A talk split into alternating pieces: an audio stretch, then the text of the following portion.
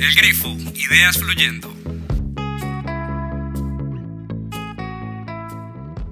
Hola, bienvenidos a un nuevo episodio de El Grifo Ideas Fluyendo. Hoy vamos a tocar un tema eh, que creo que tiene muchos mitos, eh, está como de moda, muy consecuente con, con, de lo que trata, que es el SEO. El SEO se volvió como, como un término bastante recurrente en reuniones eh, no solamente desde el tema de posicionamiento y marketing digital, sino hasta creativas. Entonces, la intención que tenemos hoy con este episodio es poder conversar con un invitado muy especial, es un aliado del Grifo.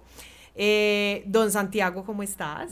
Hola Pau, gracias, muchas gracias por la invitación, qué rico estar aquí en el Grifo. Sí, Santi, aquí la idea es obviamente, eh, pues a partir de tu experiencia, sabemos que has integrado equipos, que has hablado sobre este tema, eh, también educas en, tu LinkedIn. Eh, veo que hablas mucho también sobre, eh, venga, lo guío un poco también frente a lo que son las métricas en todo el tema de contenidos, en fin. Pero el SEO, a veces cuando uno habla, pues hablo desde el tema, por ejemplo, en mis clases o cuando hablo con clientes, es como ay, es que eso es de ingenieros, eh, es que Google es un enigma, eh, es que es, sí, me necesito posicionar, pero entonces eso cuánto me vale. O sea, hay una gran cantidad como de información y la intención es que obviamente nuestros oyentes, pues que estén de pronto en proyectos o que estén pensando en posicionar su marca, empezar a participar en redes sociales, pues que les demos una guía al respecto, pero digamos que definamos de forma muy general qué es el SEO. Listo, Pau. Sí, yo creo que el SEO también se ha convertido como ese espacio donde nos piden que interpretemos como lo que quiere un robot y cómo trabaja un robot, las búsquedas que, hay en internet. Y es como, no entiendo cómo funciona. Total. Pero pues básicamente es como esa cantidad de prácticas o ese, ese cúmulo de prácticas que podemos eh, realizar en nuestras estrategias digitales para que logremos que precisamente esos robots de los buscadores, que ahora hay buscadores en todas partes, muchas veces se habla de que solo SEO en Google y realmente hay otros buscadores como el de Facebook, como el de LinkedIn, que hablábamos ahorita, el de Instagram, todo eso está potenciado por algoritmos y digamos que el SEO es esa práctica de, o esas buenas prácticas que yo puedo tener para posicionarme mejor y para que finalmente el robot me muestre de primero, me dé más relevancia. Que además es ese sueño de todos, que todos tenemos, las marcas, todo, queremos aparecer de primero en los resultados de donde sea que nos estén buscando. Y además creo que tiene mucho que ver con esta tendencia del mundo digital en que los usuarios y las personas tenemos la capacidad de buscar lo que queramos en internet. Finalmente yo me puedo ir allá, lo que yo necesite, yo lo tecleo y pues el gran resultado que puede tener es que mi empresa o mi marca, cuando alguien esté preguntando algo, aparezca de primera. Ese es como el gran sueño del SEO y lo que queremos a, lo que queremos llegar con eso. Claro, apuntarle a esa oportunidad. O sea, cuando yo estoy haciendo una búsqueda, tengo una necesidad, ah, que nota, me apareció esta marca, me genera recordación, me está dando respuesta a lo que estoy necesitando. Ahí me parece importante eh, de pronto abordar un mito, que te lo comentaba antes de, de, que comenzáramos a grabar, y es que a veces la gente dice, bueno, el, el SEO, bueno, que me aterra el término, es gratis, ¿no? Porque es un tema donde, ah, sí, yo genero contenido en diferentes plataformas, el robot que tú dices, entonces me empieza a jalar con unas palabras claves, unos términos, empiezo a hacer mi nubecita, eh, digamos, de intereses y hay otros que dicen, no, pues yo pago la pauta y ah, me, posiciono en Google y, y, a mí me van a ver ahí. ¿Qué podemos decirles, Santi, a los oyentes? Es, hey, no, venga, es que esos dos mundos tienen que jugar casi que a la par, no es un asunto mágico como dices tú. Total, cero magia, y es un gran mito que hay ahí, es como no, primero, la pauta es mágica o logro un montón de resultados, o el SEO es gratis, el SEO no es gratis, cero gratis, porque pues es gratis en el sentido que yo no le estoy pagando a Google para que me ponga primero, que es todavía más difícil, yo lo tengo que convencer, además convencer a un robot pues o al algoritmo, que literalmente lo que está haciendo es buscando lo mejor para los usuarios. Entonces finalmente miren que ahí eh, lo que nos ha enseñado Google a lo largo de los años es la mejor forma de posicionarme, más que convencerte a través de tener miles de palabras clave que están de acuerdo con lo que yo estoy haciendo, es darle valor al usuario. Y eso es una cosa que se repite en todo el ecosistema digital. En redes sociales, en SEO, en la pauta digital, en todo, yo lo que tengo que hacer es darle valor al usuario. Entonces yo de nada, o sea, a mí de nada me sirve aparecer en la primera página de Google si lo logro y que no le pueda finalmente darle ese valor agregado que termine de convencer a la persona para que me compre o para que interactúe conmigo. Entonces, cuando tú dices no son eh, como acciones aisladas, es porque finalmente mi estrategia debe estar absolutamente eh, pensada para que sea realmente integral. Que yo en todos los canales en los que esté, sea posicionamiento orgánico, sea entre la pauta, sea en redes sociales, yo les esté dando ahí valor sobre mi producto o mi servicio. Entonces, finalmente va como por ese lado de tiene que ser una cuestión más integral de entender lo que ahora se llama el ecosistema digital, que además, como decíamos ahorita, está muy de moda. Total. Y es eh, entender cómo todas las acciones que yo voy haciendo en esos distintos canales me llevan allá.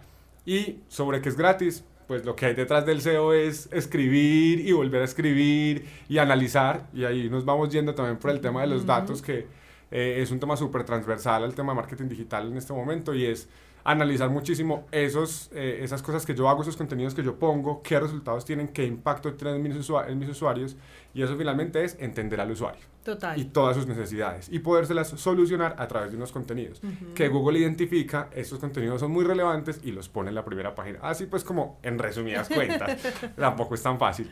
sí, eh, ahí tocas algo importante, Santi, en el sentido que la gratuidad en el tema de redes sociales Em, se pone un poquito en contraste es frente al tiempo que le dedicas obviamente a poder generar ese valor que mencionas. Em, el otro negocio de Google, aparte obviamente de, de leer todas nuestras vidas para poderlas comercializar, es lo que dices, que obviamente cuando yo haga una búsqueda, pues sigue siendo uno de los, de los buscadores eh, más fuertes en el mercado, es precisamente porque tiene una lectura muy precisa de usuario y porque siempre está buscando es que se le genere valor y realmente se le logre entregar pues lo que está necesitando. Ahí hay algo y es que eh, debemos entender que en esta nueva dinámica del mercado, lo que es el conocimiento es, digamos, el capital más importante. Y ese conocimiento se está capitalizando a partir de la información. Entonces aquí creo que también podemos abordar eh, una inquietud que a veces tienen, eh, sobre todo los clientes que están nuevos y, que se acercan a nosotros. Y es que a veces dicen, no, es que tengo que publicar mucho, mucho, mucho, mucho. Y creen que está, eh, no hacen como ese balance entre cantidad versus calidad, ¿no? Eh, el asunto es que cuando yo le destino o le, o le aplico tiempo al contenido, obviamente eso lleva esa, el tema del valor que ya mencionaste, pero ese valor va a llevar también a generar recordación. Siempre aludo a que el asunto aquí es que estamos en un capitalismo de la atención, es decir, a mí todo el tiempo me están bombardeando con información. Eso está afectando nuestra atención, es lo normal. Nuestro cerebro pues tiene un límite, ¿cierto? Eh, que obviamente eh, eso a lo que me lleva es que el SEO puede traer a mi favor ese conocimiento de usuario que tú dices, porque si yo conozco al usuario, si yo me identifico con algo, es mucho más fácil que le dedique igualmente tiempo, que lo guarde para más tarde, que eso es otro, otra acción que nos parece muy coqueta eh, en el grifo porque nos van a dedicar tiempo. Pero también está ese asunto de fidelidad, que eso en este momento yo creo que ahí sí, eh, por eso estamos casi que pujando todo el tiempo en los famosos ecosistemas de contenidos y es que no sean seguidores, sino embajadores. Y yo solamente logro embajadores en la medida en que yo obviamente le aporto valor, aprendo, me conocen, me están dando respuestas, me están guiando. Entonces, miren que es como como un balance muy interesante entre un tema de capital desde el tiempo, capital en dinero, no significa que el SEM sea malo, pero sí entender, y esa es como también la intención más, más importante, es que el SEO no es gratis. O sea, eso sí es fundamental porque sobre todo lo vemos en pequeñas empresas donde de pronto no tienen unos capitales para pagar un equipo de comunicaciones o de marketing eh, y creen que es un tema de estar bombardeando eh, todo el tiempo para tener presencia. No, realmente lo estratégico está en poderse salir de, esa, de esa burbuja, observar muy bien el ecosistema, pero hey, porfa, no se nos olvide. Ese SEO a nosotros nos debe arrojar unas métricas que nos perfilen los usuarios para que podamos conversar con ellos, interactuar y tener esas acciones que van más allá del me gusta. Bueno, Santi, según tu experiencia, a quienes estás viendo muy rajados en el tema de SEO o, o cómo estás viendo que de pronto hay mitos ahí o, o, qué perfiles estás notando en el mercado desde tu experiencia que están como no ven. Ven, yo te explico de qué se trata. Ok, no, yo creo que va mucho a, ese, a este punto en el que hay que empezar a producir esos contenidos que finalmente estén muy pensados en la idea de agregar valor, pero también entender muy bien cómo vamos a lograr que eh, el algoritmo también encuentre ese valor en nosotros. Entonces, ahora Google está hablando mucho de eso, además, ellos como en su documentación hablan mucho de eso y es que cada vez están haciendo su robot, como tú dices ahorita, o su algoritmo mucho más preciso para que no solo sea poner palabras clave y ya, sino que finalmente sea eh, entender todo, como todo el camino que llamamos el Customer Journey y entender como a qué parte de ese Customer Journey yo le estoy hablando. Es decir, no es lo mismo el contenido que yo voy a producir para una persona que no me conoce a para una persona que ya me compró, por ejemplo, que justo lo que tú decías ahorita, cómo hacemos esa retención, cómo conectamos con esos clientes para que no sean clientes sino embajadores. Entonces, creo que la tendencia va mucho a eso, a identificar los contenidos para qué sirven realmente, qué solucionan de mi, de mi usuario o de mi cliente, que puede ser antes de que me conozca, puede ser cuando ya me conoció, cuando me está considerando a mí y al resto de la competencia, y cómo yo puedo destacar ahí. Entonces, yo creo que hay una cosa muy clara en la que dijiste ahorita y es falta mucha constancia falta mucha constancia precisamente porque hay en el mercado esta idea de que eh, el SEO o lo, o lo, digital trae resultados de manera muy rápida. Y eh, la realidad es que obviamente es un ecosistema muy acelerado que además se acelera en la medida en que tenemos mucha información que también lo dijiste ahorita, o sea, yo tengo tanta información de mis clientes, es una cosa que yo no podía tener con una valla, o sea, yo cómo hago para medir las impresiones de mi valla, no puedo, es imposible. Ahora con, con, lo digital y con todo lo que con todas las herramientas que tenemos, alguien que llega a mi página, yo sé cuántos años tiene, qué otra página ha visitado, eh, qué, de qué sexo es, en qué lugar está ubicado. Además, puedo ver a través de un mapa de calor cómo navegó mi página, si me dejó los datos. Y si me dejó los datos, puedo hacer todo un recorrido para enviarle un email, hacerle una pauta de remarketing, por favor. O sea, tenemos el mundo en nuestras manos.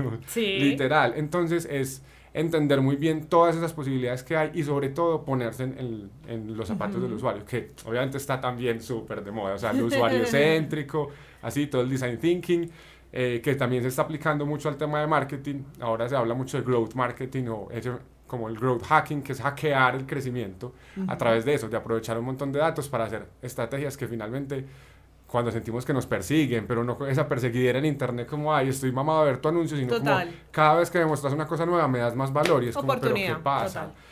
Entonces es eso, es entender muy bien que, que es, un, es un esfuerzo integrado y que no es fácil.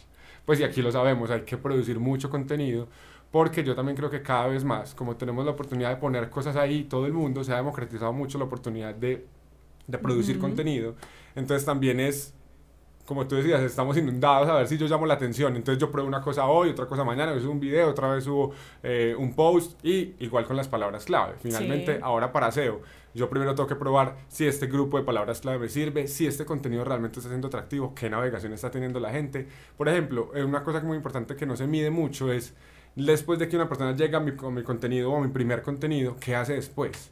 O sea, se va a mi página, se va de mi página o navega otras pestañas. Me buscas y... Total. Y cuando yo sé eso, yo ya sé, ah, mira, esta persona que llegó por este contenido que es sobre SEO, después se fue a mirar el tema de redes sociales. Ah, bueno, entonces ya estamos viendo que es un usuario al que yo luego le puedo llegar con un contenido que también está relacionado a ese interés. Entonces, mira, que es mucho de literalmente ponerse en los zapatos del usuario, pero no solo como, ay, me voy a ir a sentar con ellos a ver qué tal, sino ambas cosas, sentarme con ellos y también analizar esa cantidad de data que tenemos que no es fácil pero que finalmente hay que ponerlas en insights para que nos permita avanzar en las estrategias. Santiago va a aprovechar precisamente como todo ese universo de acciones y, y sobre todo de seguimiento que mencionas para hacer aquí una pullita. Y es que por favor dejen de buscar esos perfiles que lo tienen todo en uno, ¿cierto? Eh, ah, no, entonces usted me administra las redes sociales, por el derecho me hace la estrategia de posicionamiento, luego me va a hacer el marketing digital, eh, pero eso sí, eh, si tienen una especialización, chévere, ¿cierto? Si usted tiene la certificación de Google, fenomenal. Y fuera de eso, hágame todo el tema de, en estos días veía yo, la parte de estrategia de recursos humanos, y uno dice, no, pues es el mago, realmente lo que necesita es el robot, ¿cierto? Ya, ya, está, ya no le está aplicando a la persona, sino que realmente ya quiere jalar del algoritmo el robot mismo para que le empiece a hacer todas esas cosas. Entonces sí, sí, chicos, obviamente también lo hacemos porque sabemos que en el grifo a veces nos siguen también muchos estudiantes, gente que le está apuntando al, al asunto, que son gomosos, pero también a nosotros nos siguen algunos eh, que son directores de, de, marcas y todo, y es, es importante pues darse cuenta que cada, cada vértice de ese ecosistema implica realmente atención, tiempo, seguimiento, medición, pero sobre todo esa parte de seguimiento a veces nos duele mucho, porque claro, uno propone y, y, uno se fija en tendencias y hacemos una cantidad de cosas, pero obviamente el usuario al fin de cuentas es el que nos va a decir, sí, vete por este camino, profundiza más acá, no, esto definitivamente no pegó, creíste que iba a pegar, pero no pegó. Hay que estar sujetos a ese cambio. Porque eso sí, el, lo que nos ha enseñado el, el, el, entorno digital es eso, no se apegue. O usted, no, usted tiene una idea inicial, pero esa idea va a tomar miles de formas. Entonces eso obviamente yo a veces lo veo más como también desde ese lado medio zen del asunto y es que eh, no, venga, eh, qué bacano, el usuario de alguna manera nos va dando también esa hoja de ruta, nos está dando información, pero al mismo tiempo lleva a que el mismo negocio evolucione. Entonces, notémoslo no como algo eh, que tengo que hacer o lo está haciendo todo el mundo, no, comprendan lo primero, que eso nos parece fundamental con los clientes y sé que a ti también te ha pasado, porque quienes nos dedicamos a esto en parte tenemos que empezar a educar por los mismos mitos que mencionabas ahora, los asuntos mágicos. Claro, al principio cuando yo recuerdo, cuando a uno le decían, ¿qué? Me dice el género y me dice desde dónde se conectó, ya que eso era casi magia, pues es en serio, por lo que tú dices, yo con una valla no podía medir eso. Digamos que ya eh, superamos un poquito ese, ese lado fantástico de ese tipo de data, que ahí vamos a otro asunto, y es que obviamente el SEO a mí me arroja una data, y ahora está súper de moda. No, datos, datos, están enloquecidos todos. Eh, no, y bueno, y a mí me encanta verle la, cara de plop cuando les empiezan a dar los balances y son como, bueno, ¿y qué hago con esto? Ahí, por ejemplo, ¿cómo los guías tú, Santi? ¿Ahí qué te ha pasado? Pues me voy a volver un poquito a alguna cosa que dijiste, porque sobre el conocimiento, por ejemplo, en este, en este sentido del, de los entornos digitales, esta semana he escuchado una cosa que me pareció fantástica en un podcast, no me acuerdo de quién, pero me voy a acordar. Eh, es que debemos, pues como que las personas que trabajamos en entornos tan cambiantes como los digitales, terminamos teniendo un, como un tipo de conocimiento que es como en T, en el que tenemos la barrita de arriba de la T, en la que tenemos un montón de conocimientos que nos ayudan a entender cómo funcionan las cosas, y luego la barrita abajo porque terminamos especializados en un solo conocimiento súper claro. Entonces, mira que ahí precisamente eso nos va diciendo que lo que tú decías, sí tenemos que entenderlo, pero también tenemos que tener la capacidad de decir, ven, te redirecciono a esta persona o a este lugar que son expertos y que te van a poder guiar de manera más correcta. Es real. Y así nos vamos a seguir súper especializando porque ese es el camino, yo creo, del, del, futuro del trabajo. Total. Y bueno, ya hablando un poquito de datos, también eh, creo que va a ser una cosa súper transversal. Yo lo he dicho muchas veces en los contenidos que produzco, por ejemplo, y es yo una recomendación para todos los estudiantes que nos escuchan, por favor, aprendan Excel. Ya, o sea, el Excel son las nuevas matemáticas, amiguitos. Eso pues de, de, no saber manejar Excel es muy complicado. Y finalmente lo que tú dices, claro, ya después de que sepamos cómo sacar los datos y cómo empezar a, a crear modelos de datos, porque finalmente lo primero que hay que hacer es saber yo qué datos voy a recolectar y de los datos que tengo, cuáles voy a analizar. Primer paso. Exacto. Primer paso, porque muchas veces también me ha pasado clientes que tienen un formulario, piden un montón de información, les llegan y, ay, ¿yo qué hago con esto? Pues ni idea. Entonces, no molestar al usuario pidiéndole un montón de cosas que no van a servir, sino tratar de reducir la cantidad de información y e irlo llevando. Y finalmente, ¿cómo, cómo interpretarlo, cómo lograr insights a partir de eso. A mí hay una cosa que me ha servido, un consejo que me dieron hace varios años y es, a, a, nosotros que nos han formado fuera de las matemáticas y que se nos dificulta mucho ver tablas y eso, es como visualizar. Entonces yo siempre con un proyecto lo primero que hago es crear visualizaciones. Ahora tenemos herramientas maravillosas, Tableau, Google Data Studio, o sea que a los que podemos llegar incluso automatizar. Yo puedo coger mi página web y tirar directamente todos los datos de Analytics a un Google Data Studio y que me lo muestre todo en gráficos. Genial. Y primer paso, primer paso porque ahí yo he visto, literalmente he visto la cara de algunas de las personas con las que trabajo como que se les alumbran los ojitos, como, ay, bueno, ya empiezo a entender, porque es que si me mostras un montón de números, en cambio si yo veo la barrita que sube y baja y la tortica y eso, pues es mucho más fácil de entender. Entonces, primer paso, ese. Y segundo paso, medir con objetivos. Porque es que yo no puedo coger toda la data que estoy bajando de mi página web y decir, ah, bueno, mire, tome, y ahí está, analice. No. Pasa mucho. pero muchísimo. Muchísimo. Y entonces, y esto aplica pues para todo en digital, para las redes sociales, para todo. ¿Qué estás midiendo?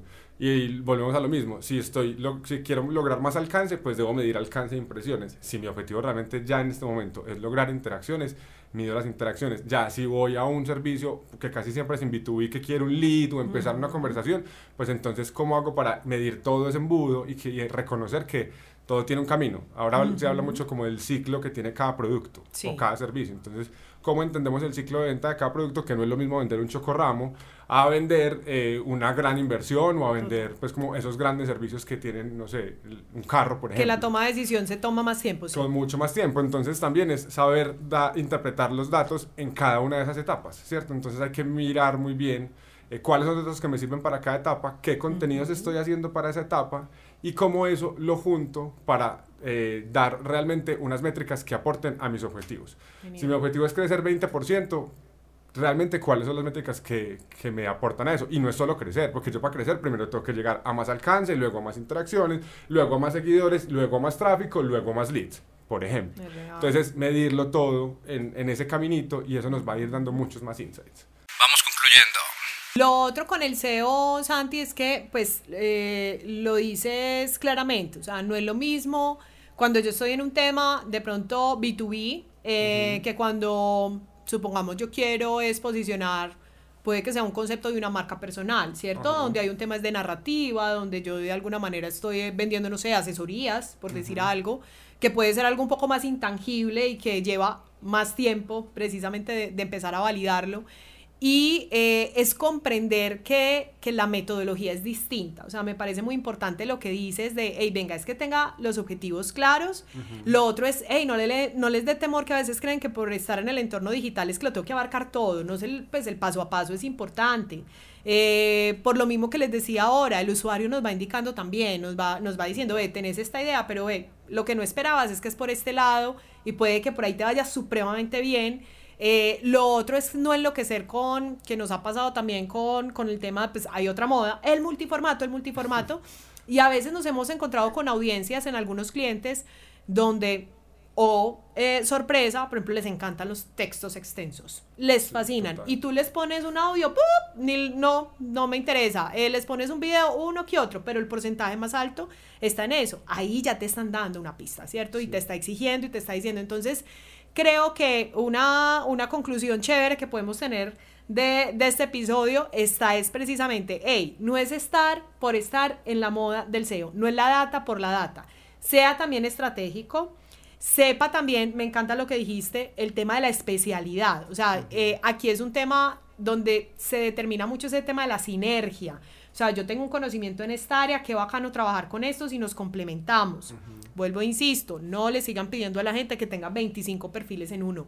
Eso no es sano. Va a perder dinero y tiempo. Eso ya la experiencia nos lo dice. Pero es comprender que a futuro, obviamente todo este tema de la data, que es ya como la, la reflexión que nosotros siempre hacemos, es comprender que el mundo va a cambiar muy en función de ello que va a haber a veces unos algoritmos que incluso van a tomar decisiones bastante cotidianas por nosotros. Ya lo hacen. Total, ya lo hacen. No, creemos que no somos conscientes. Todo el mundo cree que uno solamente lo están leyendo cuando le están haciendo el balance del crédito en el banco. No, a usted ya lo tiene más estudiado que 100. Eh, pero es, es entender que obviamente esto va a empezar a tener mucho protagonismo, insisto mucho, el conocimiento es el rubro más importante y se va a capitalizar a partir de la información. Entonces, ya el tema de productos, servicios, este tema del comercio, nos exige estar observando muy detenidamente. Obviamente el SEO es una herramienta, es una oportunidad que potencia demasiado las estrategias, pero no dejemos obviamente de comprender cómo es ese entorno más allá. O sea, ellos le están apuntando precisamente desde esa data que ya tienen de nosotros, es a un cambio desde las sociedades, desde lo que vamos a empezar, cómo vamos a percibir la economía, la política, eh, el entorno, o sea, todo eso va a empezar a influir y eso va a afectar obviamente al usuario. Y el usuario cambia y el usuario muta. Entonces yo no puedo tener la idea de mi usuario de enero que pudo haber tenido todos los cambios del mundo a estas alturas del año, ¿no? Entonces, aquí la conclusión es, hey, hay que ser continuos, hay que hacer seguimiento, hay que estar dedicándole tiempo y lo que dice Santi, esto no es de fórmulas mágicas, por favor, quitémonos esa idea de la cabeza, más bien es una herramienta muy chévere. A mí me parece que es algo que si lo traemos a favor funciona bastante. No sé, Santi, ya para terminar, ¿qué le querés aconsejar a los que están escuchando el, el, podcast? Que creo que ya le solucionamos algunas dudas. Eh, ¿Qué oportunidad pueden encontrar en el SEO? Ahora, también desde perfil profesional, que yo sé que tú te has ido también por esa línea que has visto ahí en el, en el mercado. Sí, yo creo que es muy importante, y conectando justo con lo que decías, es muy importante que ahora, y con lo de la pandemia, todavía más estamos en un mundo de una mentalidad súper digital, de una digitalización súper acelerada.